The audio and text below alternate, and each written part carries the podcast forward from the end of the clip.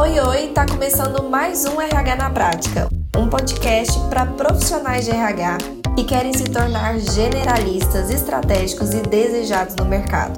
Eu sou Elissandra da Mata e todas as quartas eu estarei aqui com você para contribuir com o crescimento da sua carreira.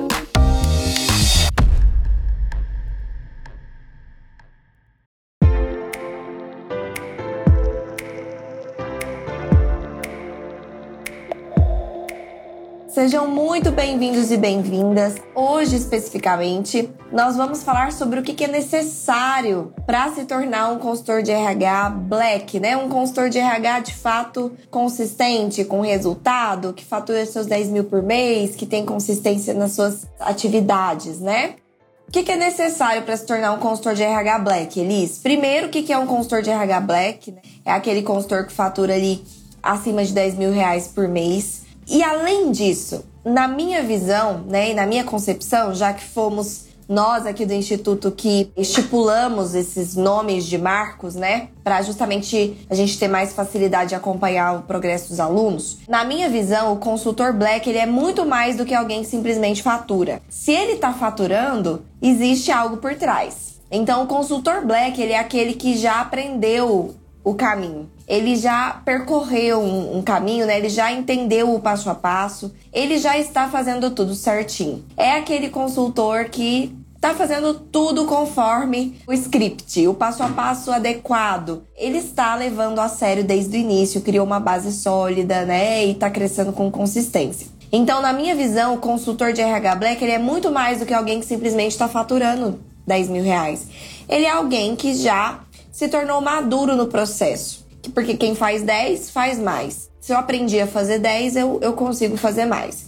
Então, o que, que, é necessário, Elis, para eu ser, eu me tornar, eu, eu de fato, né, é estar neste lugar de consultor black. Antes de faturar, eu preciso trazer algumas coisas para minha mente. Porque o faturamento, ele é consequência, né? Ele é consequência das minhas atitudes, ele é consequência das minhas ações, ele é consequência das minhas plantações, ele é consequência do meu conhecimento, enfim, ele é consequência do que está acontecendo na minha, na minha consultoria. O, o simples fato do faturamento estar ocorrendo é porque tem algo certo acontecendo por trás. Então, antes de eu faturar, eu preciso me tornar. Eu preciso ter mentalidade de um consultor black. Eu preciso agir como um consultor black. Eu preciso ter o conhecimento de um consultor black. E aí sim, né, o faturamento, ele me acompanha. Ele acaba se tornando consequência do que eu tô fazendo, do que eu tô plantando, ok? Então o que eu tô tentando falar com vocês é o seguinte, é o seguinte. Existe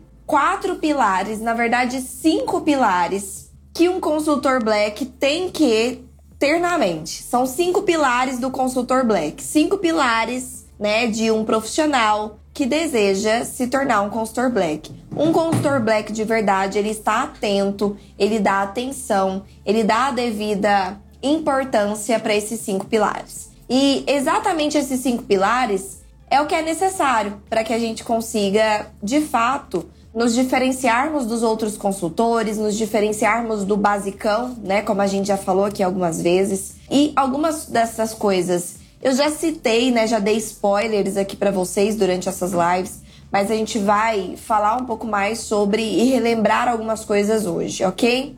Quais que são esses cinco pilares, Elis? O primeiro pilar é a implantação dos serviços, né? Porque um consultor black, para ele ter resultado, para ele ser respeitado, para ele ser valorizado, para ele de fato viver de consultoria de uma forma consistente, com crescimento a longo prazo, ele precisa ser um bom consultor. No seguinte sentido, ele precisa implantar serviços de qualidade. E a gente até já comentou sobre isso anteriormente, né, em, algumas, em alguns momentos. Mas eu quero reforçar aqui com vocês que nós precisamos ter uma metodologia de trabalho a gente precisa ter um passo a passo que a gente segue, um padrão de qualidade que a gente replica em nossos clientes. Todos os nossos clientes têm que sentir que a gente tem um processo, um passo a passo, uma forma ideal, uma metodologia que nos guia para que a gente execute determinado trabalho. Não dá para ser na intuição, em cada cliente eu faço de um jeito, não dá para simplesmente ceder ao que o cliente quer, porque o especialista sou eu. Eu tenho que ouvir o que o cliente quer e eu tenho que entregar para ele o que ele precisa. Prestem atenção nessa frase, ok? Acho que essa frase acho que delimita muito a nossa função. Então eu tenho que ouvir o que o cliente quer e entregar o que ele precisa. Ele não sabe do que ele precisa, ele sabe do que ele quer. Então a gente escuta o que ele quer, a gente mapeia e entrega o que ele precisa. Como assim, Elis? Se o que ele quer é diminuir rotatividade, eu vou entregar o que ele precisa, que é um recrutamento e seleção bem feito, uma entrevista por competência. Ele não entende desses, desse processo. Ele sabe do resultado final que ele deseja. Normalmente o cliente ele tem uma expectativa do resultado fim. Agora o caminho que vai levar conduzir aquele cliente para esse resultado fim, eu é que devo determinar na minha técnica, no meu conhecimento de profissional de RH, ok? Então, é executar um serviço que vai além da intuição, do básico, do que me ensinaram. E aí eu quero trazer para vocês aqui um conceito que eu sempre falo, quem me acompanha há algum tempo aqui já já me ouviu falar disso com certeza, mas eu quero trazer esse conceito novamente que é a diferença entre o profissional replicador e o profissional que eu chamo de profissional expert. Nesse caso aqui, vamos chamá-lo de profissional black, ok? O consultor black. Então eu tenho o consultor replicador e eu tenho o consultor black. Qual que é a diferença, Elis? Vou até anotar aqui no resumo para eu, eu anotar para vocês. Então, consultor replicador e o consultor expert. A diferença é a seguinte: o consultor replicador é aquele que replica. Então, eu vou dar alguns exemplos aqui para você, ok? Eu fecho ali um processo de treinamento e eu vi que um colega de RH que eu sigo no LinkedIn, ele aplicou um treinamento de inteligência emocional. E aí eu olhei aquilo e falei: "Nossa, que legal! Vou colocar isso aqui no meu cliente, vou oferecer isso aqui pro meu cliente". Porque todo mundo precisa de inteligência emocional, então vou colocar também. Peço ali para aquele meu colega mais ou menos o, o conteúdo, o slide, para eu me basear, para eu me inspirar, ele me ajuda, perfeito. Vou lá e dou um treinamento de inteligência emocional. O que, que eu fiz aqui? Eu repliquei. Não teve nenhum tipo de análise crítica, não teve nenhum tipo de estratégia nessa decisão. Eu repliquei o que outro profissional fez. Eu dei um Ctrl C, Ctrl V sem entender se de fato para o meu cliente precisa de inteligência emocional, será que precisa mesmo? Será que esse é o gap principal das pessoas? Ah, eles, todo mundo precisa de inteligência emocional. Ok, vamos partir desse pressuposto, desse argumento. Não vou nem refutar esse argumento agora, eu vou trazer um outro argumento que vai já cair por terra esse ponto. Que é, será que essa é a prioridade para a empresa? O fato de, ah, todo mundo precisa disso, isso, isso não faz mal, faz bem para todo mundo, não ganha do argumento de será que essa é a prioridade do seu cliente? Será que é esse problema o prioritário? E os problemas principais? E, e a prioridade para ele? E, e as coisas que estão latentes lá, pedindo socorro para ser resolvidas e você comendo pelas beiradas em coisas que não são prioridades? Então, eu preciso olhar para o meu cliente e eu preciso ser um profissional black que entende o que o meu cliente precisa. Vou dar outro exemplo de um profissional replicador. Um consultor replicador é aquele que em algum momento trabalhou ali com alguém, independentemente de onde seja, e esse alguém, um chefe, um colega, normalmente é chefe, ensinou ele a fazer de uma determinada forma. Então ensinou um roteiro de entrevista. Vou usar esse exemplo que ele é muito comum ensinou um roteiro de entrevista. Ó, essas são as perguntas que você faz, às vezes até tem impresso ali, aquilo escrito, o roteiro da entrevista. E aí, aquele profissional aprendeu a fazer entrevista daquele jeito, com alguém. E aí, ele simplesmente continua replicando. Absolutamente todas as entrevistas que ele faz dali para frente na vida profissional dele, com qualquer cliente que seja, ele replica aquele roteiro de entrevista. Isso é profissional replicador.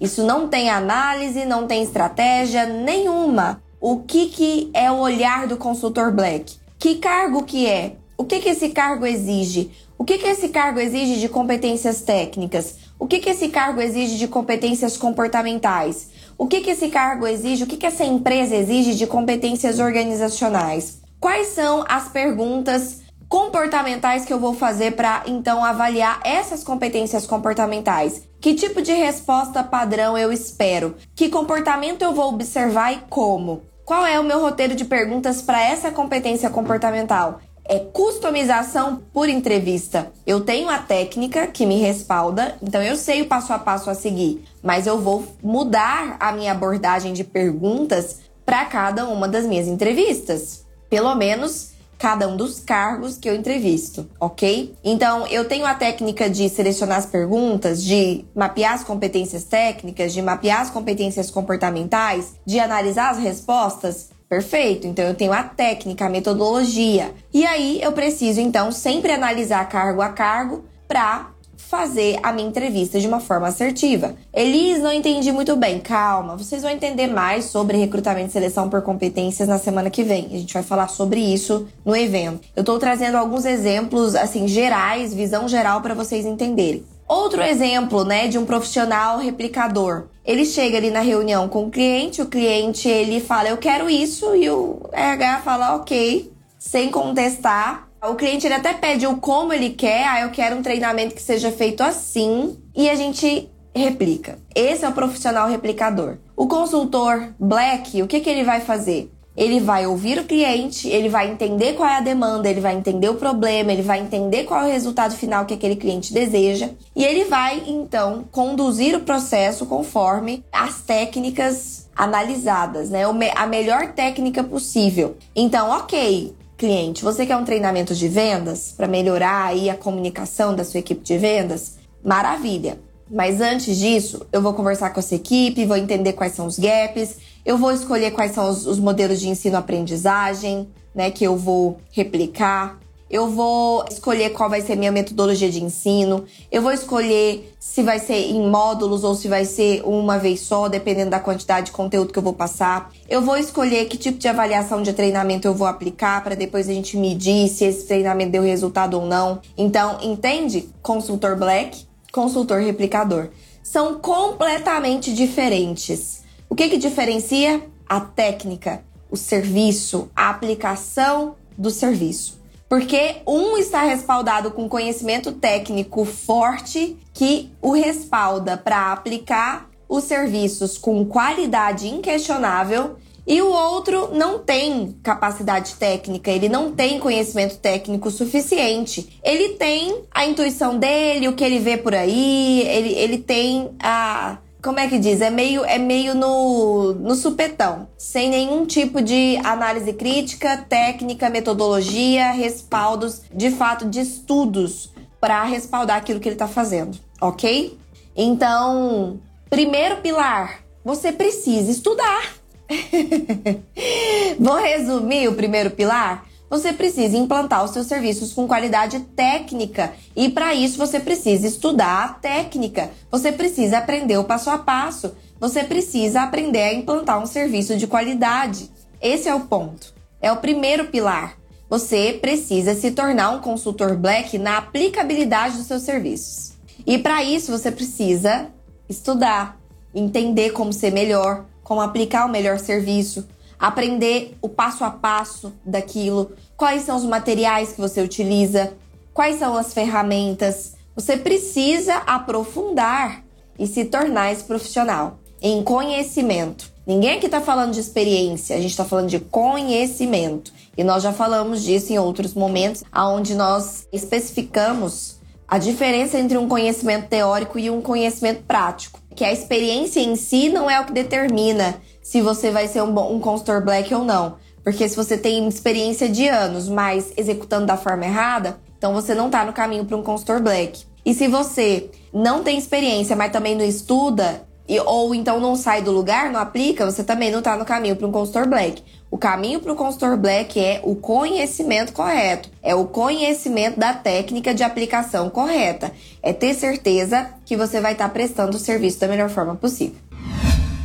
Segundo pilar é precificação. Inclusive, nós vimos na live de ontem já algumas reflexões sobre precificação. Inclusive, eu disse para vocês ontem que o que está diretamente ligado ao nosso faturamento? Precificar corretamente e aplicar um serviço bem feito. Isso aqui está diretamente ligado ao nosso faturamento, ao nosso ganho. Várias outras coisas também estão, na verdade, todos esses cinco pilares influenciam. Mas esses, olha, impossível você ganhar dinheiro se essas duas coisas não estiverem bem feitas. Precificando errado, às vezes você está saindo no prejuízo, às vezes você está pagando para trabalhar, às vezes você está ganhando um lucro minúsculo e você nunca vai conseguir atingir o ganho que você deseja de Prolabore. Então, precificar, precificar, precificar, precificar, isso é muito estratégico, gente. É muito estratégico. E a aplicabilidade do serviço com qualidade, porque é isso aqui que vai determinar, inclusive, se você vai cobrar preço de mercado, acima de mercado, abaixo de mercado, porque valor é diferente de preço. O valor que o seu cliente percebe do que você faz, ele influencia no preço que você pode cobrar. Então, quanto melhor é o seu serviço, mais você pode cobrar. Quanto melhor é o seu serviço, mais clientes seus clientes vão te indicar. Quanto melhor é o seu serviço, mais eles falam por você e menos você precisa ficar vendendo. Então, enfim, tem vários benefícios aí nesse sentido. Falando de precificação, continuando aqui no nosso segundo pilar, ontem nós até falamos, né, sobre o que que compõe uma precificação, que são os custos. O que que são os custos? Tanto custos fixos quanto custos variáveis do meu negócio. Então, se eu não, de novo, lembram da frase? Se eu não considero na minha precificação, não vou pagar, eu não vou ter dinheiro para pagar. Se eu não considerei na minha precificação um determinado custo fixo meu, eu não vou ter dinheiro para pagar ele. Se eu não considerei na minha precificação um determinado custo variável, eu não vou ter dinheiro para pagar ele e assim consecutivamente. É claro que tem um cálculo para se fazer isso, porque isso tem que ser diluído nos serviços do mês, é, levando em consideração suas horas produtivas, enfim, não vou me delongar nisso, não é minha intenção confundir vocês aqui, mas os custos eles devem ser considerados. O lucro ele deve ser considerado, porque precisa ter lucro, né? Não dá para simplesmente pagar os custos e pronto, porque senão você está trabalhando de graça. E o seu posicionamento. Seu posicionamento, o que, que é? O valor daquilo que você entrega, o seu serviço feito com qualidade, a sua autoridade, o nome que você vai fazendo com o tempo, isso influencia. E o mercado, né? O mercado que você está inserido, dependendo da região que você se encontra do país, por exemplo, isso tem algumas variações, ok? Então, quais são os fatores importantes de serem considerados na sua precificação? Ah, Elis, o valor do salário da vaga? Não. Ah, Elis, um valor fixo por quantidade de cargo? Não. O que, que são considerados na sua precificação de uma forma estratégica, correta e assertiva? O valor da sua hora, as etapas do projeto para você saber então quantas horas você vai gastar, os custos do seu negócio, fixos e variáveis, o lucro que você deseja, o mercado e o seu posicionamento e suas horas produtivas. Esses são os fatores que estão envolvidos em um cálculo de precificação. E é por isso que é estratégico. E é por isso que tanta gente erra. Por quê? Porque precisa de estudo. Mais uma vez, estude. Não faça as coisas intuitivamente. Não faça as coisas replicando. O que, que um profissional replicador faz? Ele vê o jeito que o outro colega está fazendo e ele faz igual. Sem cálculo, sem calcular se aquilo tá bom, tá ruim, se tá dando prejuízo, tá dando lucro sem fazer nenhum tipo de cálculo. Ele só copia. Ah, o meu colega cobra por valor de salário, vou cobrar também. Ah, eu vi uma vez que cobraram assim, vou cobrar também. Sem nenhum tipo de estratégia por trás, sem nenhuma comprovação empírica de que aquilo está funcionando ou não para o seu negócio. Replicação, fuja disso. Fuja do Ctrl C, Ctrl V. Profissional Black estuda, profissional Black se aprofunda, profissional Black se especializa ok? Então, esse é um ponto importante também. O segundo pilar é a precificação do seu serviço, ok?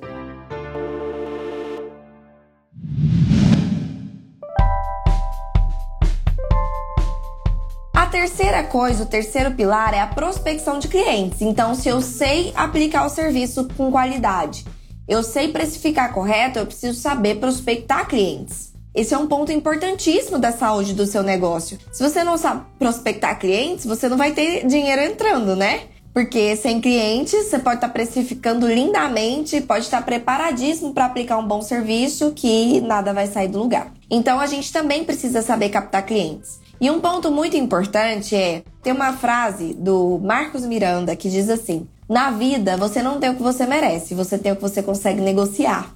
Então, se a gente não sabe técnicas de negociação, se a gente não sabe técnicas de vendas, se a gente não entende canais de captação de clientes, se a gente não sabe nada disso, a gente vai ter o que dar, sabe? O que tá dando. Eu dou vários tiros e alguns eu acerto e fico feliz por isso. Não, na vida a gente não tem o que a gente merece. Ah, eles, mas eu mereço tanto.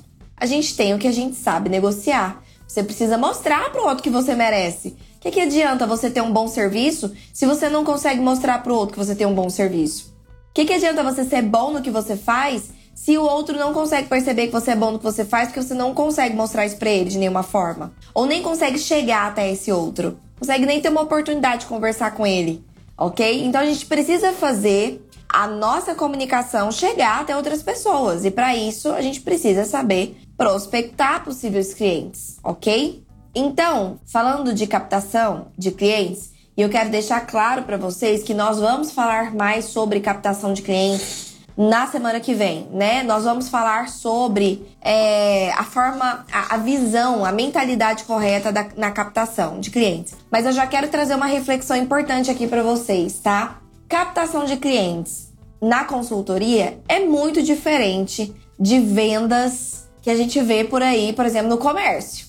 Muitas das vezes a gente já tem pessoas aí que estão com frio na barriga. Ai, Elis do céu, eu não sei vender, eu não gosto de vender, eu acho que vender é, é abusivo, tem que ser cara de pau, tem que incomodar o outro, eu me sinto mal, eu não gosto de vender. Ai, Elis, eu sou tímido, eu não gosto de vender. Eu tô dizendo isso porque era algo meu, tá? Era algo meu de verdade. Eu sempre tive muita dificuldade de me imaginar em um, em um papel onde eu tivesse que incomodar o outro, ou insistir pro outro comprar alguma coisa, ou, ou sabe, tentar forçar, convencer, argumentar. Eu não conseguia me imaginar nesse papel. E, e deixa eu te contar uma coisa: vendas consultivas que é esse tipo de vendas que nós fazemos aqui na consultoria, é completamente diferente de vendas transacionais, que são aquelas vendas típicas, né, de transação. Eu te dou um dinheiro você me dá algo em troca, que normalmente são aí do, do comércio, venda de produtos, né, coisas físicas. Então, eu quero já te tranquilizar que são vendas completamente diferentes, abordagens diferentes. E o que, que é um grande erro? Erro o profissional replicador, ele não sabe disso, né? O que, que ele faz? Ele vê o jeito que os outros vendem aí, vê como é que é as técnicas de vendas que já venderam para ele. Então, o jeito que fizeram com ele uma vez um dia, ele vai fazendo. Ah, eles não é só, é só ir batendo na porta das empresas, insistindo para fazer alguma coisa, para agendar uma reunião. Ok, fazer assim dá resultado? Às vezes sim, um, dois, às vezes, né? Alguns clientes, você até consegue assim. Mas aqui a gente está falando de consultor black, aqui a gente está falando de uma consultoria consistente a longo prazo, com faturamentos contínuos. Eu não estou falando de, de um mês você faturar isso, no outro mês você tá pobre de novo. Não. Tô falando de uma consultoria que funciona, que tem consistência, que tem resultados crescentes. Daí não dá, não se sustenta. Esse tipo de vendas não sustenta a longo prazo um crescimento consistente e contínuo, não sustenta, tá? Porque ele é na sorte, ele é na, de novo, na replicação. Quando a gente pensa em vendas transacionais, que são essas vendas que normalmente o consultor, que ele não sabe técnicas de vendas, ele tende a vender serviços consultivos como se fosse vendas transacionais, né? Como eu já disse. E qual que é o erro disso? Uma venda transacional, o comprador ele já tem clareza que ele quer o produto muitas das vezes. Ele entra numa loja, ele já sabe que ele está buscando uma blusinha azul. Ele já sabe que ele quer um short, ele já sabe que ele quer um tênis para correr. Ele tem já uma necessidade e ele está indo atrás disso. Ele está entrando na loja, ele está passando em frente à vitrine, ele se locomoveu até, até a, a né, o shopping. Tô dando um exemplo aqui é, nesse sentido. É, então, muitas das vezes, a maioria das vezes, em uma venda transacional, o cliente ele já tem clareza do que, que ele está buscando. Então, o que, que o vendedor precisa fazer? Ele precisa aparecer na frente, né? Ele precisa estar tá ali presente para o cliente e ele vai normalmente argumentar como? Em preço. Vendas transacionais são pautadas, em sua maioria, em preço, desconto. Ah, na outra loja estava mais barata, eu vou fazer mais barata aqui para você. Ah, não, mas isso aqui, é, se você olhar no site é mais caro, aqui tá com promoção. Desconto, promoção, barganha de preço, é assim que são feitas as vendas transacionais. Nesse caso específico das vendas transacionais, não tem nenhum tipo de criação de relacionamento entre cliente e vendedor. Eles, isso acontece de uma forma muito rápida. Eu tive contato com o vendedor, ali em pouco tempo eu já decido se eu quero comprar ou não e pronto. Não existiu uma construção de relacionamento, não existiu um, sabe, um movimento de confiança, nada disso, porque não é necessário para vendas transacionais. Agora, vendas de serviço, vendas consultivas é completamente diferente. Aqui nós estamos falando que o comprador, o cliente, muitas das vezes ele não sabe do que ele precisa. O nosso papel como consultor, a gente tem um papel de informador, é um papel educacional. O nosso papel de vendas é educação, é levar informação. Então, eu não vou vender, você tem que comprar isso. Não, eu vou instruir o meu cliente eu vou levar informação para o meu cliente. É um processo de educação. Cliente, você sabia que isso aqui existe? Você sabe quais são os benefícios disso para sua empresa? Olha aqui, você está vendo esses problemas? Essas são as etapas do meu trabalho, é assim que a gente vai resolver esse problema. Sabe por que isso aqui está acontecendo? Por causa daquilo e daquilo, por conta da falta disso. É informação. A informação por si só já tem um poder grande de vender. Quando o cliente ele compreende algo que antes ele não compreendia, quando ele entende algo que antes ele nem sabia da existência, ele passa então a entender a necessidade ok? Então, a venda consultiva, ela é uma venda de relacionamento, é uma construção de relacionamento de confiança. Eu preciso de construir de fato uma relação com esse cliente. Eu preciso que ele confie em mim, no meu trabalho, no meu, na minha informação. Isso tudo é feito de uma forma muito sutil. Existe técnica? Existe técnica. É claro que existe técnica. Não é só a gente sentar lá e começar a falar do nosso serviço, tá? Existe técnica, porém a técnica ela é extremamente camuflada. O cliente nem percebe que está em um processo de vendas, porque não tem aquela venda cara de pau, não tem aquela conversa pautada em preço, porque aqui nossa intenção não é foco em preço, é foco no valor, é foco no que vai estar sendo entregue, é foco no resultado que o cliente vai ter. Então, acima de tudo, o nosso foco é no resultado. O preço, ele é consequência. O preço, ele é o, sabe, o final da conversa, ele é a última pauta do, do fechamento.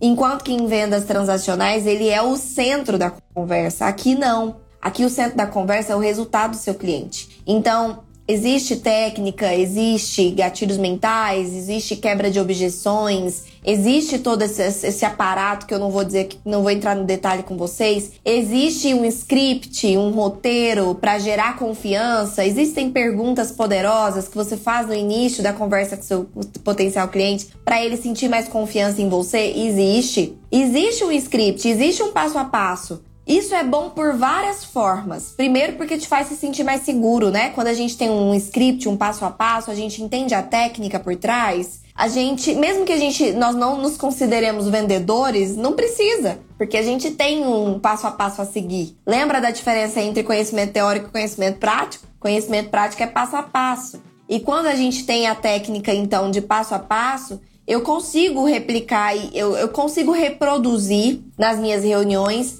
mesmo que eu não seja expert em vendas, mesmo que isso não seja da minha zona de conforto. Por quê? Porque eu tô seguindo um passo a passo. Segundo, em segundo lugar, porque eu realmente não me sinto vendendo. Eu não me sinto vendedora, eu me sinto alguém que está ali para passar informação, para colher informação. Eu me sinto em um diálogo, eu me sinto em uma construção de relação. E é realmente isso que vai estar tá acontecendo. Esse é o objetivo mesmo de tudo que a gente faz. E a discussão de contrato, preço, isso é a última coisa. É quando. É, normalmente isso acontece quando o cliente já está vendido, né? Ele já está comprado, ele, ele já está certo de que aquilo é o que ele deseja. E aí sim entra nesses, nessas burocracias de uma forma muito rápida, ok? Então tenham isso em mente. Um erro muito grave é usar estilos de vendas transacionais para vender vendas consultivas. Tá vendo quanto profissionais replicadores, consultores replicadores cometem erros aqui. E é por isso que eles ficam tão longe de se tornarem consultores black, né?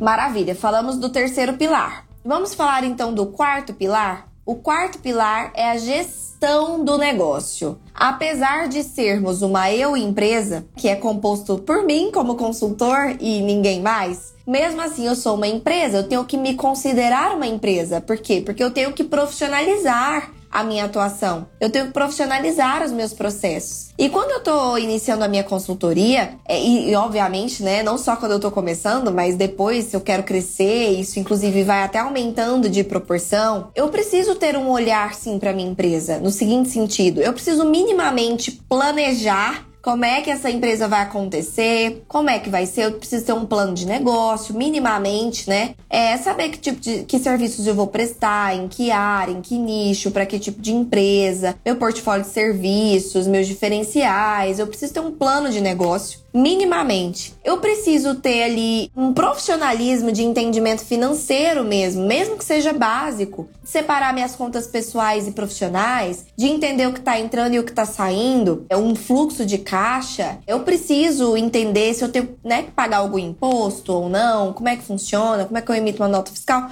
Coisas simples, mas que fazem parte da gestão do negócio. Fazem parte de você estar com tudo organizado no back office, né? No por trás, né, do que o cliente está vendo. Porque isso te traz segurança. Isso é bom para nós trabalhar na bagunça de eu não sei o que eu tenho que fazer, eu não sei o que vem depois, eu não sei como controlar isso, eu não sei se eu tô tendo lucro ou não. Isso é muito ruim. Eu posso estar cheio de clientes que essa bagunça interna da minha gestão da minha empresa, ela me confunde, ela me prejudica, entende? Então, ter as coisas organizadas, saber gerir, né, isso que eu tô fazendo, é muito importante. Eu tenho que minimamente me portar como uma gestora de uma empresa, mesmo que seja, como eu disse, uma empresa pequena, que só tem você, que tem poucos processos, que tem poucas obrigações, né? nem se compara a uma empresa grande. A gente não tá falando aqui de você se tornar um administrador de empresas. Tô falando que minimamente você precisa ter um conhecimento de organizar a sua casa, organizar os seus bastidores ok? Então, isso é extremamente importante e é algo que normalmente os autônomos negligenciam. E não subestimem a gestão da organização da sua empresa. Porque, de novo, se ela está desorganizada, se ela está mal gerida, se você subestima ou negligencia essa área, isso pode prejudicar muito os seus resultados. Como é que você vai crescer se você não tem uma base de consistência de organização de, de interna mesmo? Se você não tem consciência de um fluxo de caixa quando está entrando, quando está saindo? Se você não sabe minimamente o que fazer com aquilo que está acontecendo na sua empresa, ok? É, então, como eu disse, não é necessário você ser o expert né, de finanças, de marketing, de não é que você vai se tornar expert, mas você precisa ter um conhecimento mínimo para organizar a sua casa, ok? Mínimo do que você de fato precisa. Selecionar o que você de fato precisa. Como, Elise? Estudando. É engraçado e bom ao mesmo tempo. É muito maravilhoso a gente saber que tudo pode ser aprendido. A gente não nasce sabendo de nada. Né? Ninguém começa uma consultoria sabendo de tudo isso. É importante a gente ter em mente que graças a Deus a gente tem como aprender tudo isso. E, e se tem como aprender, e eu tenho disposição para aprender, e eu já tenho consciência que eu quero me tornar esse profissional black, então pronto, eu tenho já a faca e o queijo na mão para fazer isso acontecer da melhor forma possível, sem desespero, ok? E o quinto e último pilar, mas não menos importante, é a fidelização de cliente. Muitas das vezes a gente acha que para a gente faturar 10 mil reais, por exemplo, a gente, a gente imagina, nossa, será que eu vou ter que ter 10, 15 clientes, né? Não, na verdade, se a gente sabe fazer muito bem feito a fidelização dos nossos clientes, muitas das vezes, com poucos clientes, a gente tem faturamentos altos. Vou dar um exemplo. Hoje mesmo eu conversei com uma aluna, Natália, que ela tem cinco clientes. Sabe quanto de contratos, né, de somatória de contratos que ela faturou com esses cinco clientes? Que ela está faturando com esses cinco clientes? Ela está faturando 20 mil reais com esses cinco clientes. 20 mil reais com cinco clientes. Por quê? Porque em cada um desses clientes, ela fechou mais de uma coisa. E quando a gente sabe fazer a fidelização dos nossos clientes bem feito, a gente sabe fazer isso. A gente sabe fazer com que um único cliente ele adquira mais de um serviço nosso. Ele adquira primeiro um e depois a gente coloca outro e depois outro. Ou às vezes a gente já vende um pacotão de dois, três, dependendo do que ele tá precisando. A gente sabe fazer isso com maestria, porque muitas das vezes a gente negligencia os clientes que a gente já tem no seguinte sentido: a gente consegue o cliente, presta o serviço e já tô aqui procurando outros clientes peraí, vamos primeiro aproveitar esses que a gente tem do máximo possível, porque a intenção de um consultor black é trabalhar cada vez com menos clientes e ganhando cada vez mais. Hoje a minha carteira de clientes ela é extremamente pequena, ela é restrita, mas eu faturo alto com essa carteira de clientes, porque eu aprendi a fidelizar esses clientes. Absolutamente tudo que eles precisam, nós é que fazemos. Isso faz com que eu tenha uma recorrência. Então, quais que são os benefícios da fidelização de clientes, recorrência de compra. Esses clientes eles compram de você mais de uma vez. Eles não são clientes que vêm e vão embora e nunca mais voltam. Eles estão sempre com necessidades, né? Todas as empresas sempre têm alguma necessidade relacionada à gestão de pessoas, a RH. Nunca é somente um. Então, essa recorrência ela existe. Então, primeiro ponto. Segundo ponto é que eu consigo ter indicação Vai chegar um momento em que, se eu conseguir fazer a fidelização desses clientes de uma forma bem feita, esses próprios clientes se tornam propagadores da minha marca, se tornam propagadores do meu serviço. Hoje, né, eu, nossa consultoria aqui, se vocês forem olhar nosso Instagram, enfim, a gente nem publica mais nada.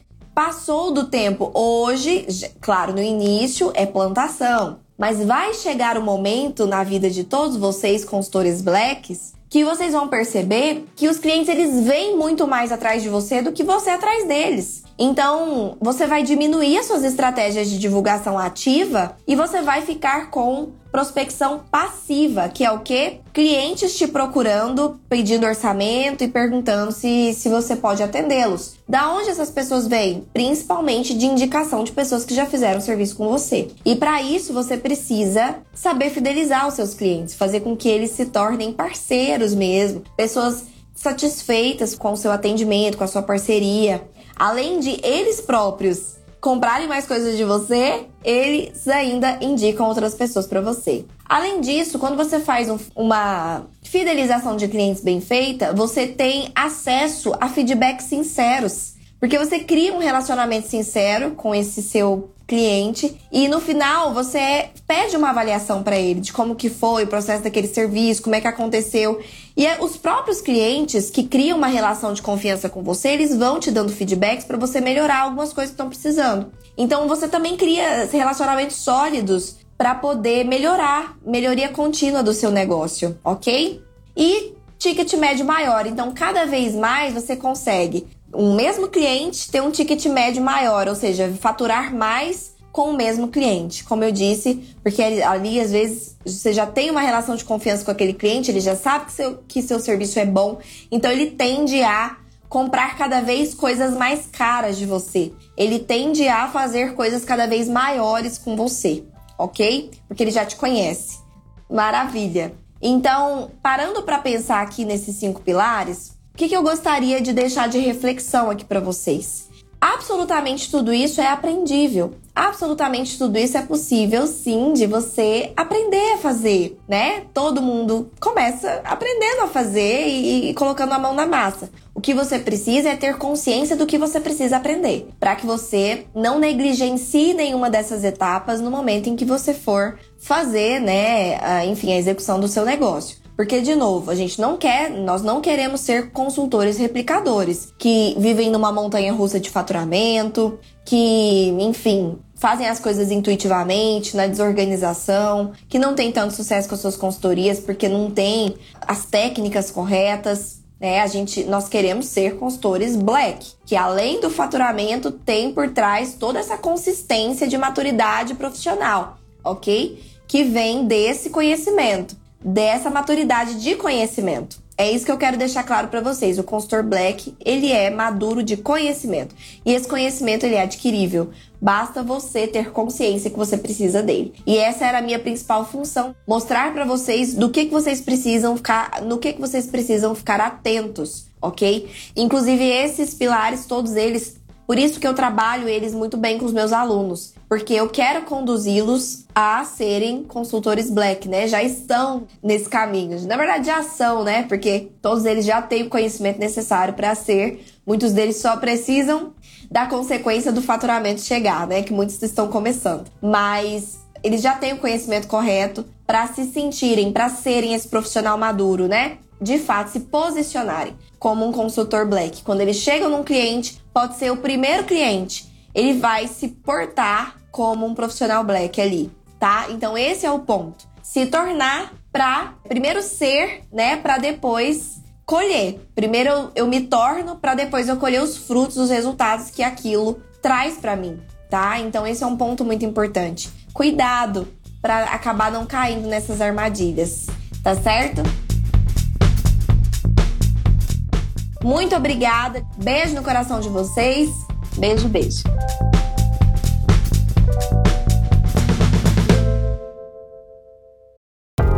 E aí, gostou do episódio de hoje? Então compartilhe com nossos colegas de profissão e se una a mim na missão de propagar o RH estratégico. Eu também vou adorar me conectar com você por outras redes me adiciona nas redes sociais pelo Instagram, arroba e também pelo LinkedIn e YouTube. Um beijo e até a próxima quarta!